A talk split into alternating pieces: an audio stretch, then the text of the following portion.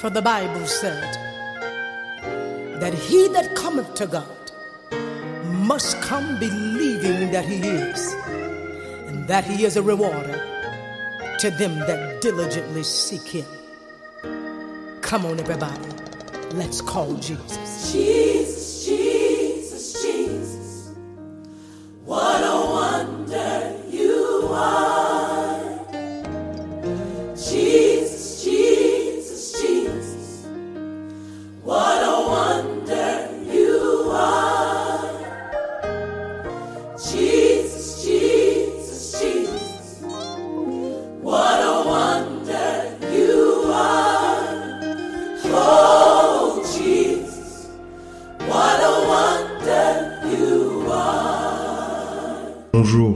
j'espère que tout le monde va bien.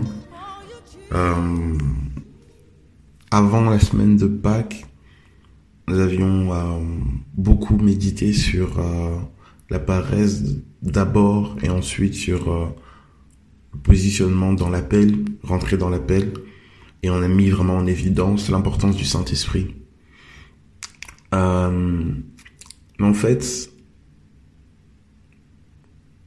je suis en train de me rendre compte et c'est vraiment un fait que le Saint-Esprit a besoin d'une euh, d'un terreau fertile pour pouvoir travailler en fait.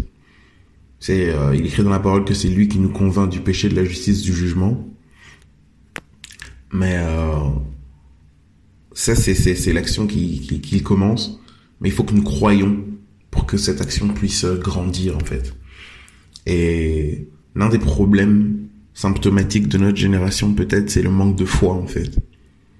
Est-ce que nous sommes déjà en fait euh, réveillés et positionnés comme euh, nous sommes capables de changer les choses Est-ce que en fait quand je regarde la situation de ma famille, est-ce que je me suis déjà levé et positionné comme je vais changer quelque chose? Est-ce que quand je regarde la situation de mon église, est-ce que je me suis levé, je me suis positionné comme je vais changer quelque chose?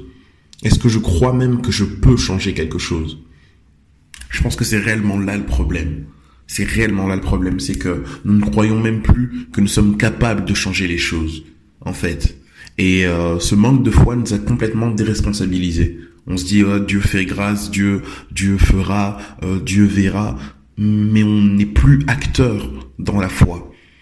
Et lorsque Paul dit à, à Timothée combat le bon combat de la foi, c'est ça en fait. Notre positionnement passe par la foi.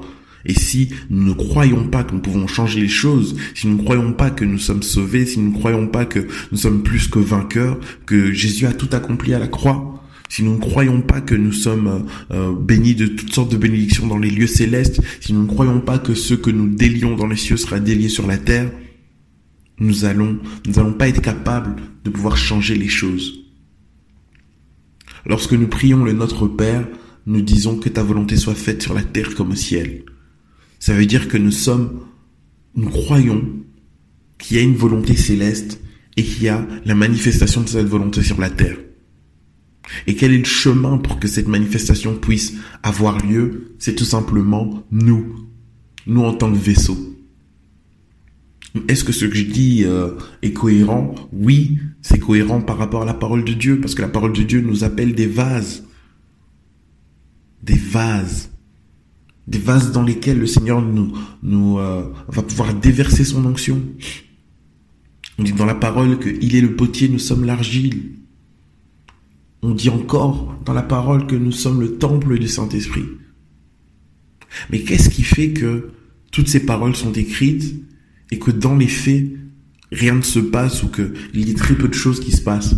Que dans les faits, en fait, les personnes qui appellent la manifestation du royaume des cieux sont considérées comme des ovnis. Qu'est-ce qui fait ça? C'est le manque de foi. C'est qu'on n'y croit plus en fait. Ou peut-être que le manque de méditation ou de connaissance ou de révélation de la parole de Dieu nous amène à une foi environnante. On écoute énormément de choses. On accepte de croire énormément de choses. Mais la parole de Dieu qui est avec nous, qui devrait nous permettre de méditer constamment qui devrait nous permettre de pouvoir analyser toutes les choses finalement que l'on écoute. Cette parole de Dieu-là, on, ne la place pas à sa juste valeur en fait. Aujourd'hui, on croit énormément de choses. On ne place plus notre foi en la parole de Dieu. Et euh, la dernière note que j'avais faite était par rapport à ça, au fait de justement notre victoire, ou la manifestation de la victoire est déterminée par rapport à l'endroit où on place notre foi en fait. Et c'est pour ça que l'ennemi va faire en sorte de remplir nos oreilles de foi environnante, de choses comme ça qui ont euh, des, des, des, des données qui sont positives, mais aussi beaucoup de choses qui sont négatives pour essayer de tout simplement nous perturber.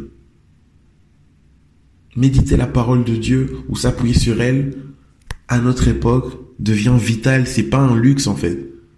On a besoin de grandir dans la foi pour pouvoir accomplir ce à quoi nous sommes appelés. Alors je réitère mon propos. Est-ce que quand tu te lèves, est-ce que tu t'es déjà positionné comme je vais changer les choses? Pas Seigneur fera et on verra, je vais changer les choses. Il est temps que ça change en fait. Il est temps que ça bouge. Donc on va vraiment méditer par rapport à ça. Et dans le passage de 2 Chroniques 7, 14, vous allez voir finalement le cheminement qui permet à un pays de guérir. La guérison du pays dépend de ta volonté en fait, de ta manière de te positionner. Mais es-tu conscient en fait que tu es capable de changer les choses? Que vraiment le Seigneur nous ouvre les yeux. Passons une excellente journée en Jésus-Christ.